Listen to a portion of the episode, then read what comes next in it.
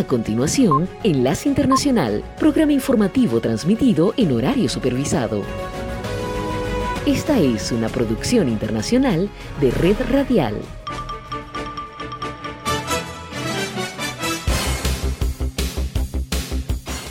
Aquí comienza Enlace Internacional. Saludos a nuestra audiencia en Caracas, Venezuela y el mundo, a través de nuestra frecuencia Sintonía 1420 AM y en Soy Ángela Montilla en la presentación. Bienvenidos.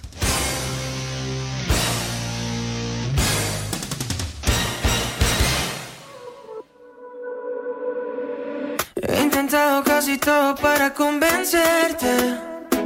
Ah. Mientras el mundo se derrumba todo aquí a mis pies.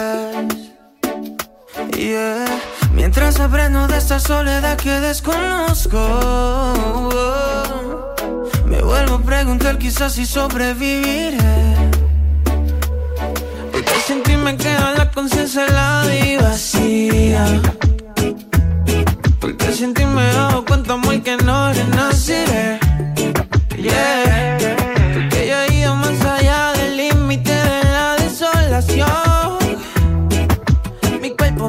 Y mi alma ya no tienen conexión. Ay, yo te juro que lo dejaría todo porque te quedaras. Me creo mi pasado, mi religión. Después de todo estar rompiendo nuestro lazo dejar el pedazo de este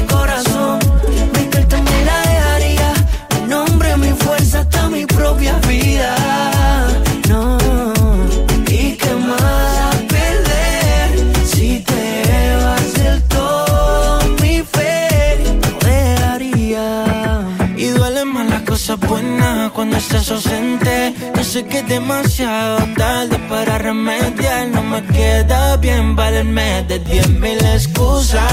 Cuando definitivamente sé que ahora te vas. Y aunque no lo pueda cambiar, yo seguiré esperándote. Pues si algún día tú me quieres ver, te vuelvo a repetir que estoy muriendo día a día. Aunque también estés muriendo tú, no me perdonarás. Aunque sentía ya llegado el límite de la desolación. Mi cuerpo, mi mente y mi alma ya no tienen conexión. Yo sigo muriéndome. Lo dejaría todo porque te quedaras. Creo mi pasado, mi religión. Después de todo está rompiendo nuestros lazos. Y dejas en pedazos este corazón. Mi piel también la dejaría nombre, mi fuerza hasta mi propia vida.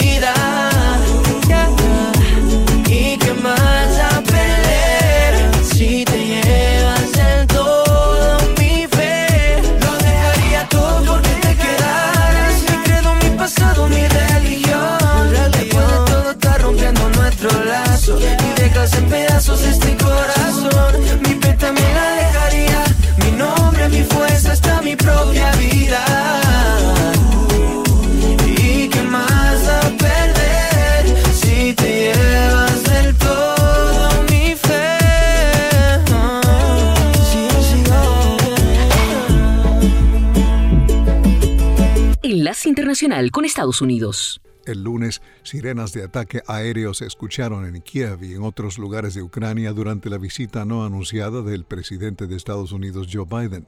El diario The New York Times informó que la alarma fue activada por un avión de combate MiG ruso que despegó en Bielorrusia que limita con Ucrania al norte. Biden se encuentra en Ucrania días antes del primer aniversario de la invasión rusa para mostrar lo que dijo es el apoyo de Estados Unidos a la independencia, soberanía e integridad territorial de Ucrania. Junto al mandatario ucraniano Volodymyr Zelensky en Kiev, Biden anunció 500 millones de dólares en nueva ayuda estadounidense como municiones de artillería y armas antitanque. Biden agregó que esta semana se anunciarán nuevas sanciones de Estados Unidos contra Rusia. Las acciones globales subieron el lunes debido a que el feriado estadounidense del Día de los Presidentes moderó la volatilidad de los mercados, los cuales estuvieron cerrados, y los activos fuera de Estados Unidos obtuvieron un alivio de la presión de la semana pasada. Pasado mañana miércoles se publicarán las minutas de la última reunión de la Fed y la medida de inflación preferida también por la Reserva, el índice de gastos de consumo personal básico, será anunciado el viernes. Se prevé que haya aumentado 0,4% en enero, la mayor ganancia en cinco meses. Esta semana también los minoristas Walmart y Home Depot informarán sobre sus respectivas ganancias. Desde Caracas, Enlace Internacional, por sintonía 1420 AM.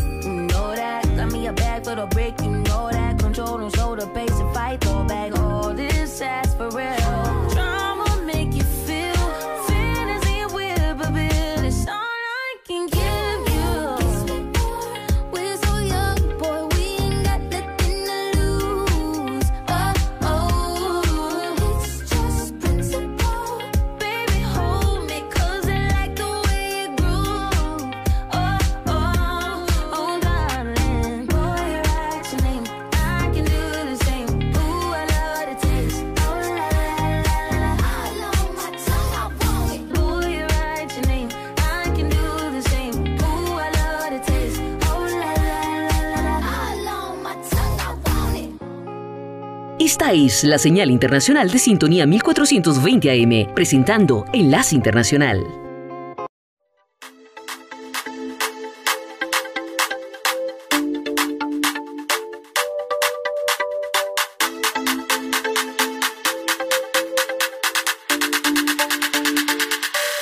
La tensión política y militar continúa latente en la región cercana a la península coreana luego de que Corea del Norte lanzara dos misiles balísticos de corto alcance en las últimas horas, siendo el segundo ejercicio de este tipo en menos de tres días, una situación que ha llevado a que Japón hiciera un llamado de emergencia al Consejo de Seguridad de la Organización de las Naciones Unidas, la ONU.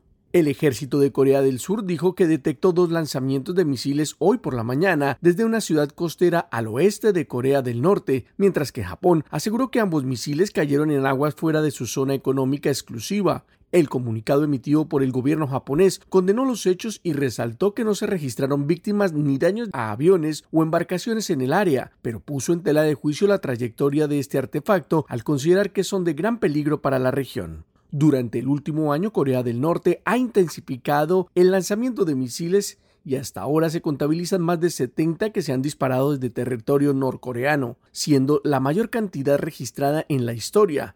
Además, Pyongyang anticipó una respuesta sin precedentes a los recientes ejercicios militares anuales de Estados Unidos y Corea del Sur en las aguas cercanas a su territorio, actividades que para Corea del Sur y Estados Unidos resultan rutinarias, pero para el gobierno de Kim Jong-un sería la preparación para una invasión. Los ejércitos de Corea del Sur y Estados Unidos han realizado simulacros más grandes y frecuentes este año en respuesta a la escalada de pruebas de misiles y porque las preocupaciones sobre el COVID están disminuyendo. Los dos ejércitos planean realizar un ejercicio de simulación esta semana para perfeccionar una respuesta conjunta al uso de armas nucleares por parte de Corea del Norte. Los aliados también planean realizar un ejercicio conjunto simulado por computadora y entrenamiento de campo en marzo. Tanto Corea del Sur como Japón condenaron los recientes lanzamientos norcoreanos y los catalogaron como una amenaza a la paz internacional y violaciones a las resoluciones del Consejo de Seguridad de la ONU que prohíben cualquier actividad balística por parte de Corea del Norte.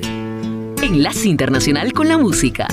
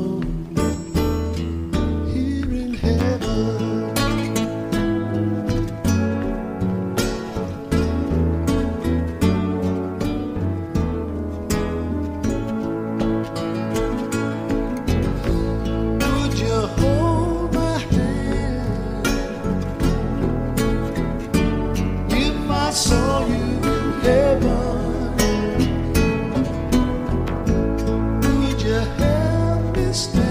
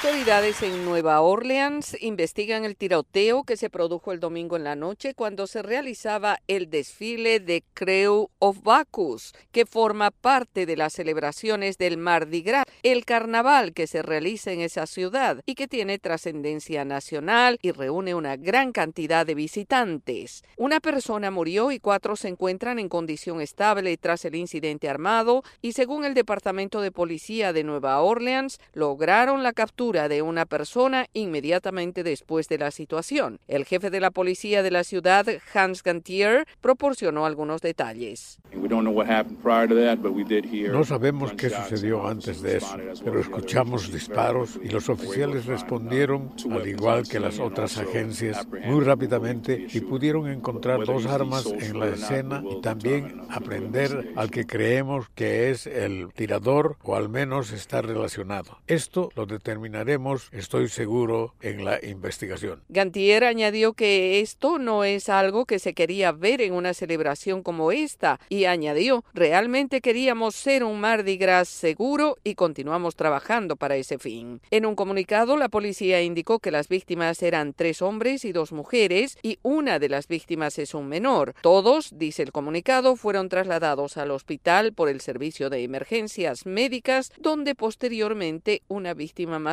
fue declarada muerta. Las otras cuatro víctimas permanecen hospitalizadas en condición estable. Sintonía 1420 AM está presentando Enlace Internacional.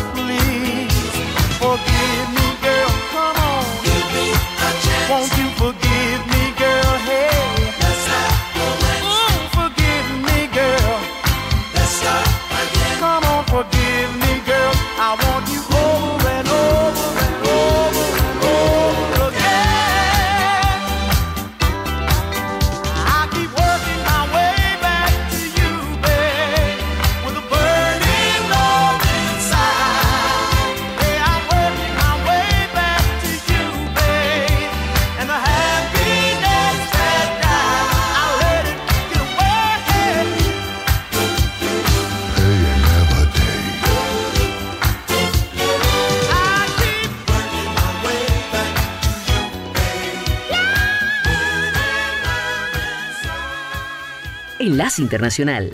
El expresidente de los Estados Unidos, Jimmy Carter, de 98 años de edad, quien ha padecido serios problemas de salud en los últimos años, renunció a recibir tratamientos médicos adicionales y optó por los cuidados paliativos en su casa en Georgia. La información fue confirmada vía Twitter por la organización que lleva el nombre del exmandatario demócrata, citando textualmente. El expresidente Carter decidió pasar el tiempo que le queda en su casa con su familia y recibir cuidados paliativos en lugar de una intervención médica adicional.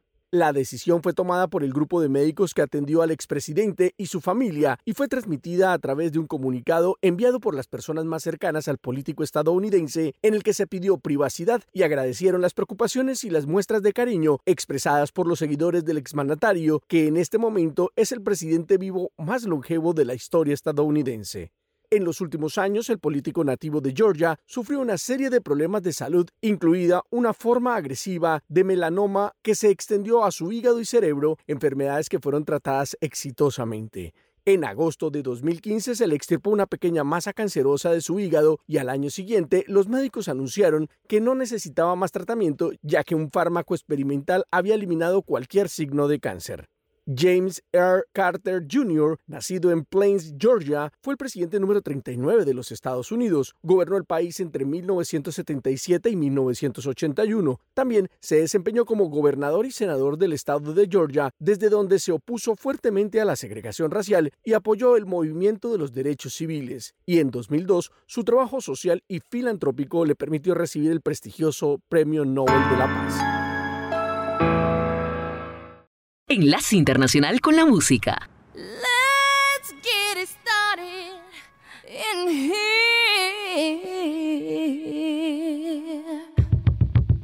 And the bass keeps running, running, and running, running, and running, running, and running, running, and running, running, and running, running, and running, running, and running, running, and. In this context, there's no disrespect, so when I bust my rhyme, you break your necks. We got five minutes for us to disconnect from all intellect and let the rhythm affect to lose the inhibition. Follow your intuition, free your inner soul and break away from tradition. Cause when we be out, girl, it's pulling me out. You wouldn't believe how we wow. We burn it till it's burned out, turn it till it's turned out. Act up from northwest east side. Everybody, everybody, let's get into it. Get stupid, get it started, get it started, get it started. Let's get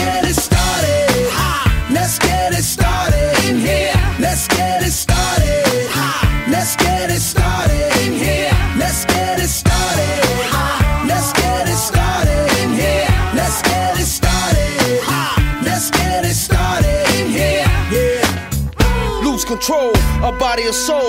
Don't move too fast, people just take it slow. Don't get ahead, just jump into it. Y'all hear about it? The P's will do it.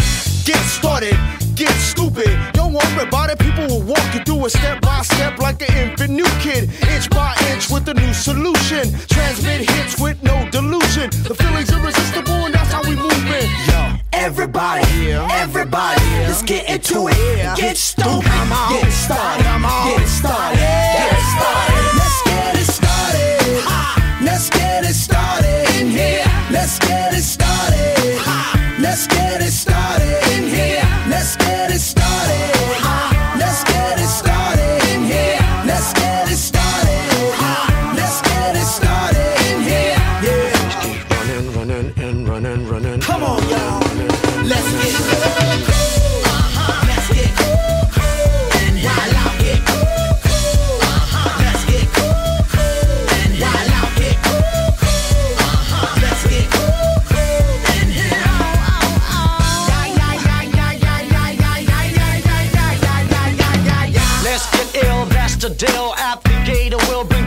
dot drill.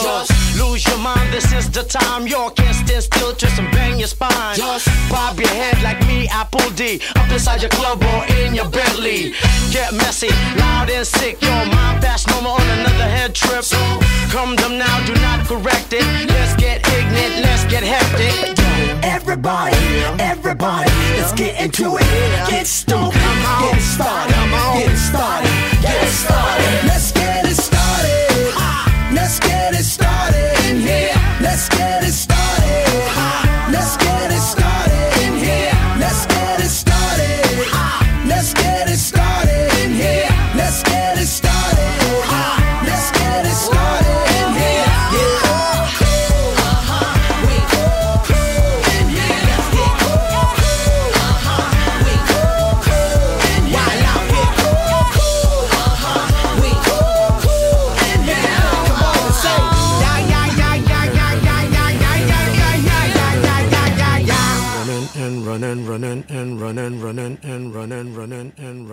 Enlace Internacional con la Voz de América.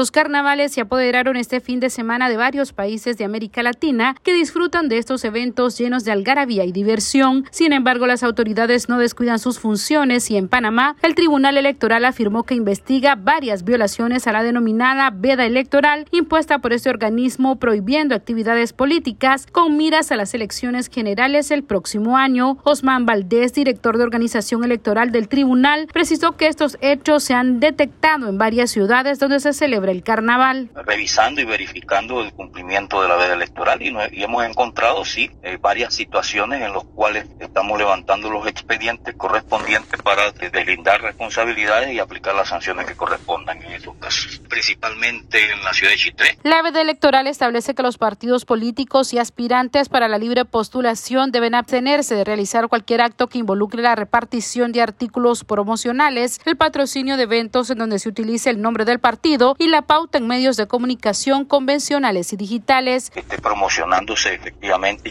incluso usando el eslogan de campaña, esto es el proselitismo, campaña electoral, y eso lo vamos a, a, sancionar, investigar y sancionar. Las elecciones generales en Panamá se llevarán a cabo el domingo 5 de mayo de 2024 y se elegirá al presidente y vicepresidente de la República, 20 diputados al Parlamento Centroamericano, 71 diputados a la Asamblea Nacional, 81 alcaldes de distrito, 107 representantes de corregimiento y 11 concejales. Sala de redacción, Voz de América.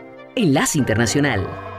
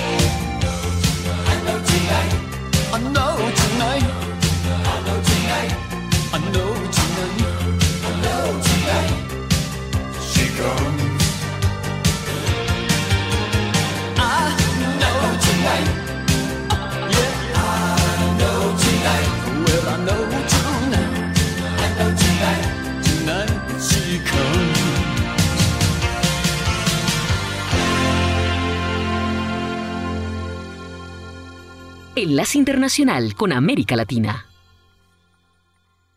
Una gran fiesta en todo Brasil. En la batería de las escuelas de samba en Río de Janeiro. En los megabloques de danzarines callejeros en São Paulo. Con el ritmo de la fuerza de la Bahía. E com el Festa de Frefo em Recife. Diferentes culturas, diferentes carnavales, pero la alegría de los brasileños está estampada en sus rostros. Después de dos años sin fiesta por la pandemia de COVID-19, vuelve la celebración que más le gusta al país y los brasileños se expresan. Son momentos de mucha alegría para que la gente disfrute de la ciudad, conozca y valore el carnaval, que es lo mejor de Brasil. Después de dos años sin carnaval, es una energía contagiosa. É a liberdade de você. Es la libertad de ser lo que quieras, llevar lo que quieras. Por no hablar del amor por el carnaval. ¿A quién no le gusta un romance? De cuadra en cuadra que íbamos, la pasión estaba en aire. ¿No es así, Ana? É muito. Es muy, muy bueno. Llevaba tres años esperando este momento. Y cuando se trata de carnaval en Brasil, es sinónimo de multitudes. Se esperaban 5 millones de personas en Río de Janeiro, mientras aquí en São Paulo, la ciudad más grande de Brasil, 12 millones deben unirse a la fiesta. Pero el carnaval no es solo samba al piano, significa muchísimo dinero. La celebración moverá alrededor de 8 mil millones de reales, un equivalente a 1.500 millones de dólares, 26% más que el año pasado, según la Confederación del Comercio. Esto significa nuevos empleos para la población, según explica el economista Fabio Bentes. El carnaval es mucho más que el orgullo. Mucha gente aprovecha para viajar, aquí llegan turistas extranjeros, los hoteles están llenos, mueve bares, restaurantes. Eso se extiende durante todo el año porque crea un escenario de optimismo para Brasil que necesita volver a crecer. Después de la celebración del sábado, el domingo amaneció lluvioso en São Paulo, pero ni siquiera al mal tiempo pudo alejar a la gente de las calles, como Héctor, un profesor que viajó a la ciudad con amigos. Mas Está lloviendo, pero voy a aprovechar al máximo el carnaval. Es solo una vez al año, la primera vez sin COVID. El carnaval en Brasil no tiene fecha de finalización. Termina oficialmente el próximo miércoles, pero las fiestas y desfiles deberían continuar hasta mayo. Edgar Maciel, Voz de América, São Paulo. Desde Caracas, Enlace Internacional, por sintonía 1420 AM. Yo que estaba tan tranquila, fue el tequila el que me puso a pensarte. Sé que no debí, pero hoy bebí, no me aguanté. He vuelto a llamarte. No debí mezclar alcohol con lo que siento. No debí extrañarte en este momento. Lo digo aunque me mate el arrepentimiento no se me olvidan. Yeah. Esa noche que lo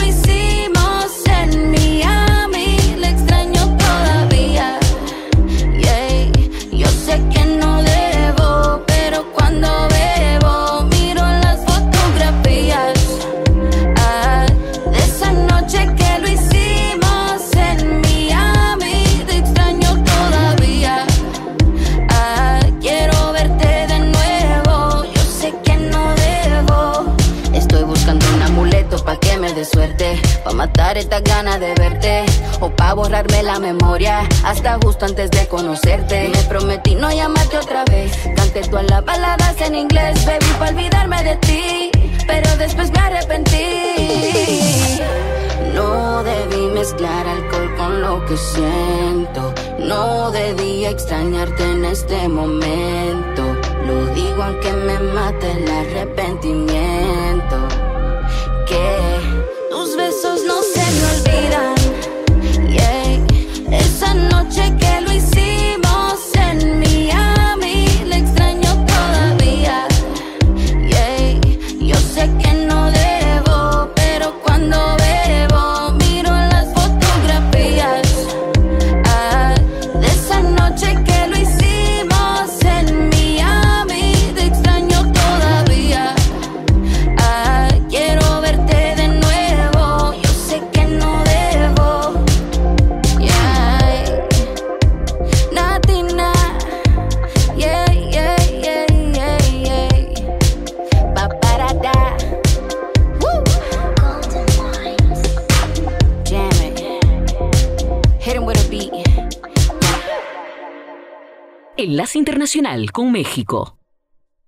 La crisis política en Perú impactó en el funcionamiento de uno de los mecanismos de cooperación entre los países, la Alianza del Pacífico conformada por Chile, Colombia, México y Perú, y es que a mediados de diciembre del 2022 todo estaba listo para que en una cumbre a realizarse en Lima, México entregara la presidencia pro tempore a Perú. Sin embargo, horas antes de la fecha de la cumbre, estalló el conflicto en el que Pedro Castillo fue depuesto y encarcelado, y todo se pospuso. A poco más de un mes, la nueva presidenta de Perú, Dina Boluarte, reclamó al mandatario mexicano Andrés Manuel López Obrador, quien ha expresado su apoyo a Pedro Castillo, que no haya entregado en enero la presidencia solo por cuestiones políticas, con lo que dijo afecta a las comunidades de los países miembros. El presidente de México respondió que consultará a las naciones integrantes de Grupo de Río. ¿Qué hacemos? Porque yo no quiero entregar a un gobierno que considero espurio, que decidan los miembros del grupo de Río. Si ellos dicen entreguen la presidencia, pues lo hacemos, pero sí voy a hacer la consulta, porque además yo no quiero legitimar un golpe de Estado, no lo podemos hacer. Eso es contrario a las libertades, es contrario a los derechos humanos y es antidemocrático. Con nosotros no cuentan en eso. Y es que el presidente López Obrador sostiene que Castillo fue víctima de un golpe de Estado técnico, un acto ilegal antidemocrático en el que no se respetó la voluntad del pueblo de Perú. Don't talk anymore. We don't talk anymore. We don't talk anymore like we used to do. We don't laugh anymore. What was all of it for? We don't talk anymore like we used to do. I just heard you found the one you've been looking. You've been looking for. I wish I would have known that wasn't me.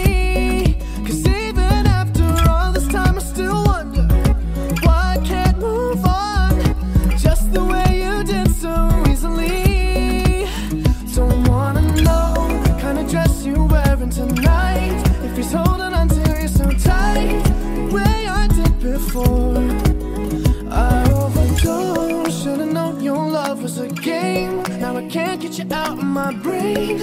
Oh, it's such a shame that we don't talk anymore. We don't talk anymore.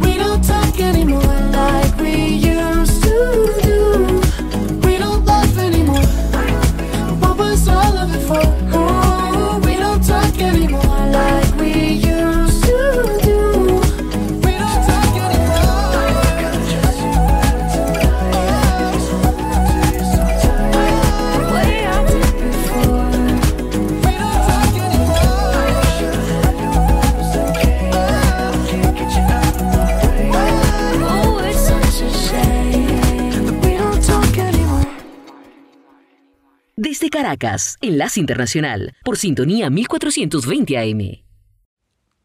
Se inicia una semana más en la que la diplomacia estadounidense trabaja sin descanso en medio de un agitado panorama internacional marcado por la invasión rusa en Ucrania, los recientes sismos que devastaron parte de Turquía y Siria, así como el constante deterioro de las relaciones bilaterales entre Estados Unidos y su principal competidor, China. En este contexto, el secretario estadounidense de Estado, Anthony Blinken, aprovechó su participación durante el fin de semana en la Conferencia de Seguridad de Múnich para reunirse con su homólogo chino Wang Yi, en un encuentro que sigue a la disputa entre la administración Biden y el gobierno de Xi por la presencia de un supuesto globo espía chino en cielo estadounidense que fue derribado por cazas estadounidenses. El representante de la diplomacia china no ofreció sus disculpas. Por su parte, el secretario Blinken dejó claro que desde Washington no tienen dudas de que las intenciones de China eran vigilar militarmente a Estados Unidos y en entrevista con la cadena de noticias ABC, Blinken señaló otra inquietud y apuntó a la alianza entre China y Rusia.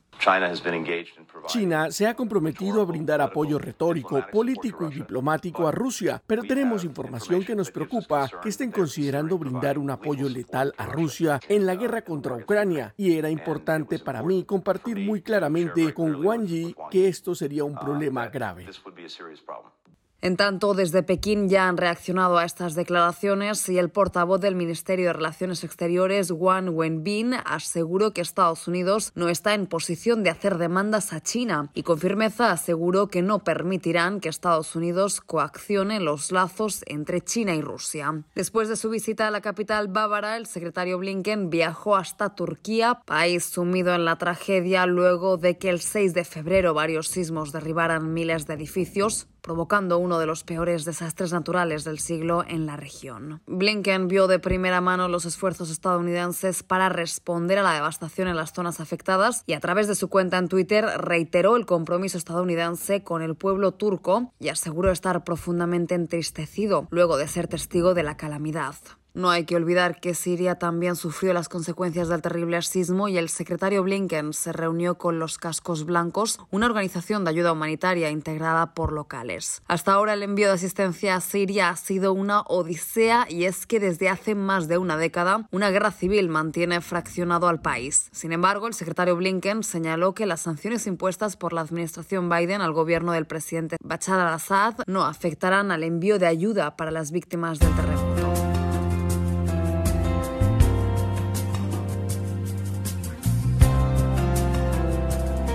Enlace Internacional con la Música.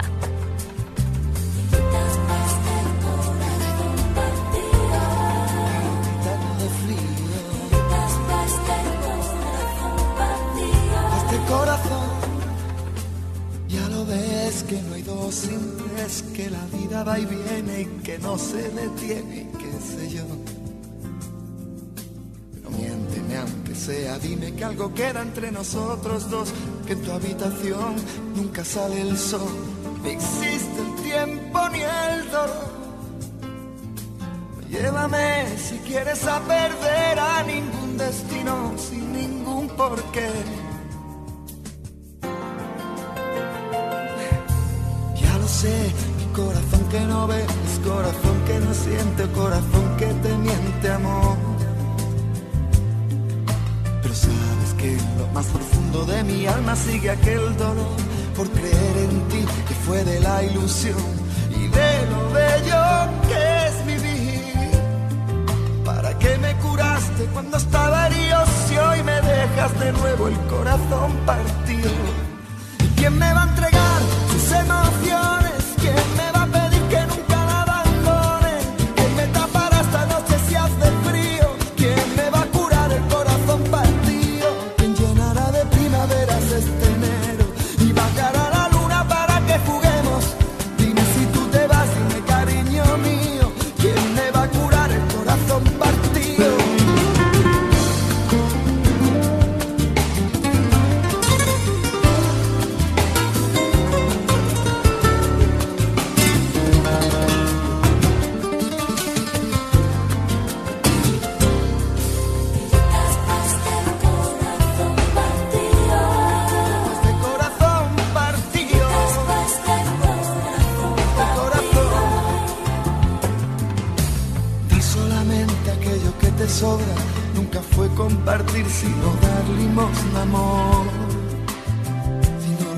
tú, te lo digo yo.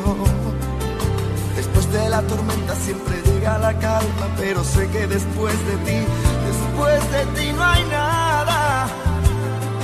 Nada que me curaste cuando estaba herido, si hoy me dejas de nuevo el corazón partido.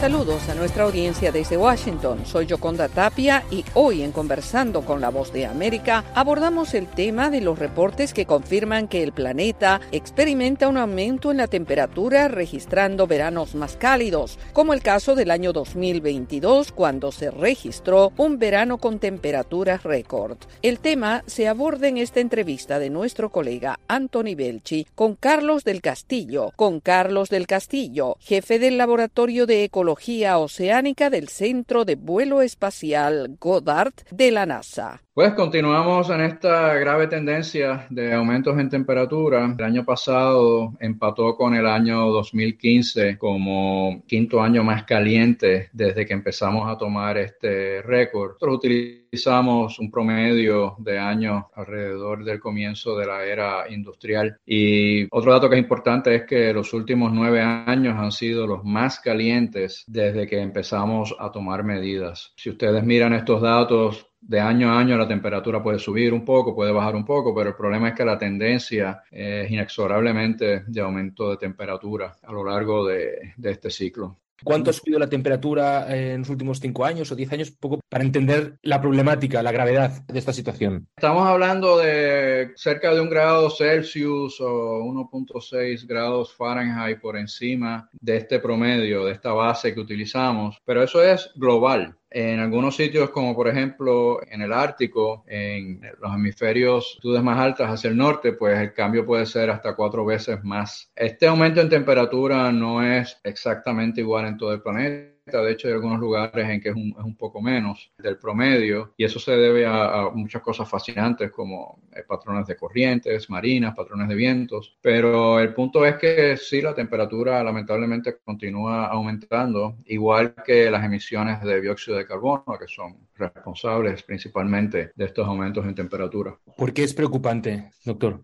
Los aumentos en temperatura en el planeta de este tipo pues tienen efectos muy negativos. Por ejemplo, estamos experimentando aumentos en extremos de eventos climáticos. Los lugares que son secos naturalmente se están secando más. Los lugares en los que llueve mucho está lloviendo mucho más. Está aumentando la intensificación de los huracanes. Estamos teniendo derretimiento en las capas polares. Algo que me preocupa muchísimo es el aumento en el nivel del mar, que no solamente es causado porque estamos derritiendo glaciares, sino porque cuando el agua se calienta, el agua se expande. Y aproximadamente la mitad del aumento en el nivel del mar es causada por expansión térmica, la otra mitad por el hielo que se está derritiendo sobre estas capas de hielo que ocurren sobre tierra. Cuando el hielo que está sobre el agua se derrite, no aumenta el nivel del mar. Tiene que ser hielo que está sobre tierra, como un glaciar, por ejemplo. ¿Tiene los datos de cuál es el promedio a nivel global de la temperatura? Bueno, sí, o sea, es, ya llegamos dos grados más alto Fahrenheit que el promedio que establecimos alrededor del principio de la era industrial. Son Sí. 1.16 Celsius, si no me equivoco. ¿Se está a tiempo de hacer algo al respecto en cuanto al aumento de las temperaturas, al aumento del nivel del mar, el derretimiento de los eh, glaciares? Es muy difícil decir cuál es el año en el que vamos a llegar a un punto de no retorno. El 2025 se que eso es ya mismo, el 2030. El punto es que ya hay efectos que no vamos a poder revertir. Un ejemplo es el aumento en el nivel del mar. Aunque detuviéramos ahora mismo las, las emisiones de dióxido de carbono, hay cierta inercia en el sistema y el nivel del mar pues va a seguir subiendo. Y cuando yo empecé en este negocio de ser científico y ser oceanógrafo y empecé a estudiar el tema de los cambios climáticos, mi preocupación era qué mundo le íbamos a dejar a, mis nietos. Y ahora mi preocupación es el mundo en el que vivo ahora. O sea que el problema se ha acelerado mucho más de lo que pensábamos originalmente. O sea que el momento de actuar es, es ahora. No, no es mañana. Lamentablemente, como decía un profesor de química ambiental mío, ser ambientalista es privilegio de, personas ricas. Cuando hay que decidir si uno va a comer o no, pues uno decide comer. Así que, pues, es responsabilidad de todos Era Carlos del Castillo, jefe del Laboratorio de Ecología Oceánica del Centro de Vuelo Espacial Goddard de la NASA, destacando las características del clima que observa aumento de temperatura en el planeta. Esto fue Conversando con la Voz de América. Radio Sintonía 1420 AM y Red Radial presentaron Enlace Internacional. Regresaremos mañana con noticias, entrevistas y buena música. Enlace Internacional, síganos en Twitter con arroba cdncall y en internet www.redradial.com. www.redradial.co La Radio Sin Fronteras.